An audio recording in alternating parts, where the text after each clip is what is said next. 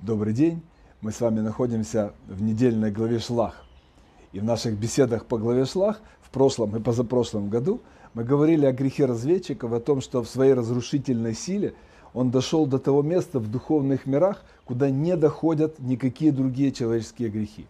Это высочайший уровень духовных миров, соответствующий в нашем мире святая святых в Иерусалимском храме. И вот это их отношение к земле Израиля, а ведь это, именно это, в этом и состоял их грех, оно образовало трещину в духовной проекции святая святых в храма. И именно это сделало возможным разрушение первого и второго храма. Это очень важные разговоры для тех, кто живет сейчас вне земли Израиля, и для тех, э, кто тут, но его мучают разные э, моменты, и он никак не может понять и найти свое место э, в этой земле. Послушайте еще раз урок прошлого года на моем YouTube-канале Тора в поисках смысла. Сегодня же я хотел поговорить и еще об одном уроке главы. В книге Алехахтов э, он называется «Два пути в борьбе со злом». Это два пути двух членов команды разведчиков Иешуа бен Нуна и Калева бен Ефуне – которых по-разному, каждый по-своему противостояли десяти другим членам этой команды, великим людям, главам десяти колен Израиля. Говорит нам недельная глава, и назвал Маше Оше Абенуном Иешуа. И пишет на это Раши в трактате Сота, говоря об этом месте в Торе, что давая имя, ему имя, Маше молился о нем, да спасет тебя Бог от сговора разведчиков. И для Раши это было просто сказать, ведь само имя Еошу означает «да спасет тебя». И, естественно, понятно, что спасет, конечно, тебя Бог. В контексте происходящего понятно, что Маше хочет дать ему силы противостоять сговору десяти разведчиков. Но спрашивает Хафицкаем, мы знаем, Хафицкаем это Исроэль Мэра Коэн, он умер в 1933 году, это крупнейший раввин, галахист, он автор э, известнейшего комментария к Шулхану Руху Мишна Брура, которому следует большинство евреев э, мира. А, и он спрашивает, почему Маше молился только о Иошуа, а не о Калеве? Ведь они оба, в конце концов, противостояли сговору разведчиков.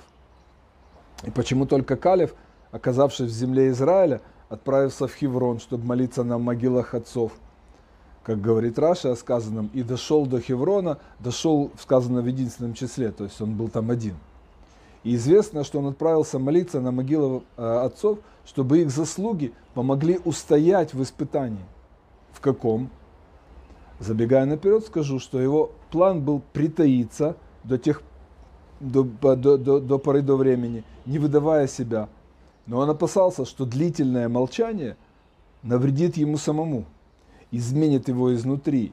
И фальшивое, такое театральное согласие может стать, не дай бог, настоящим.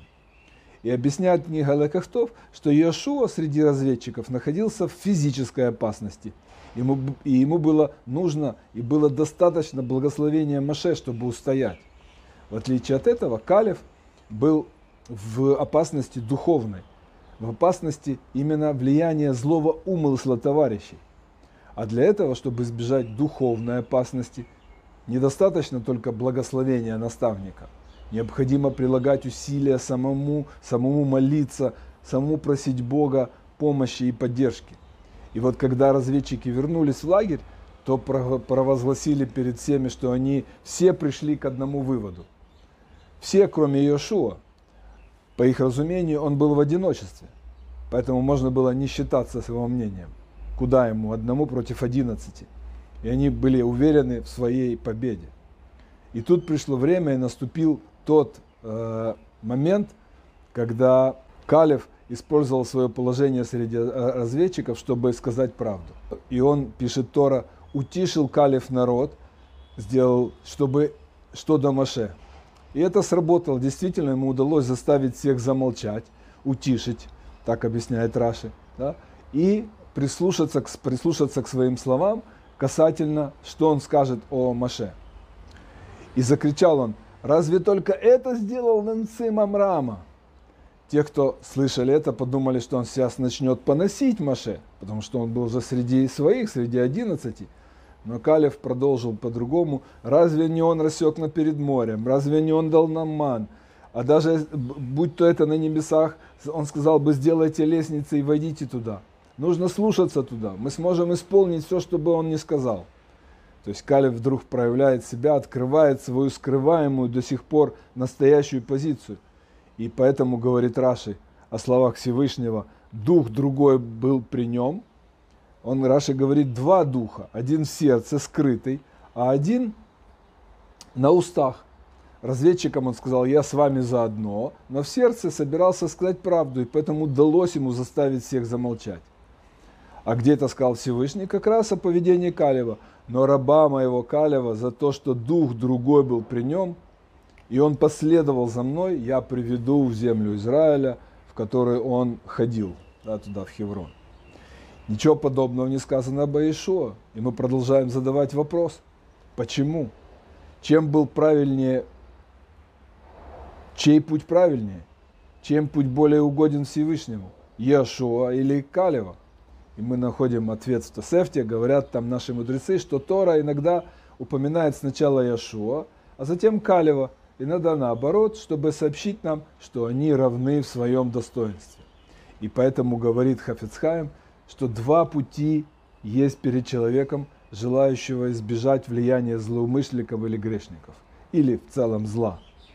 Первый путь – выйти в открытую войну против отвергающих власть небес, борясь с их ложными мнениями. Второй путь – в том избегать, насколько возможно, споров с грешниками и даже выдавать себя внешне за их сторонника. И тогда грешники, считая человека своим, вовсе не будут стремиться влиять на него. И тогда он сохранит и даже накопит силы и в нужный момент сможет вступить в бой. Каждый из этих путей обладает достоинствами, как всегда – и недостатками. Тот, кто следует первому, с легкостью сохранит чистоту собственных взглядов и убеждений, но с другой стороны он рискует пострадать и физически, и духовно от последствий лобового столкновения со злом.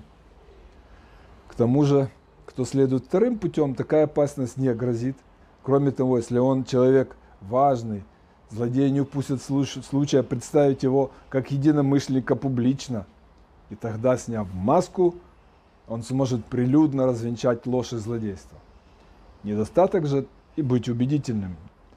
Недостаток же этого пути в том, что за долгое время молчания, скрывания своего истинного мнения, человек может ослабеть в, в нем, в своем мнении, и духовно приблизиться к своему дурному э, окружению.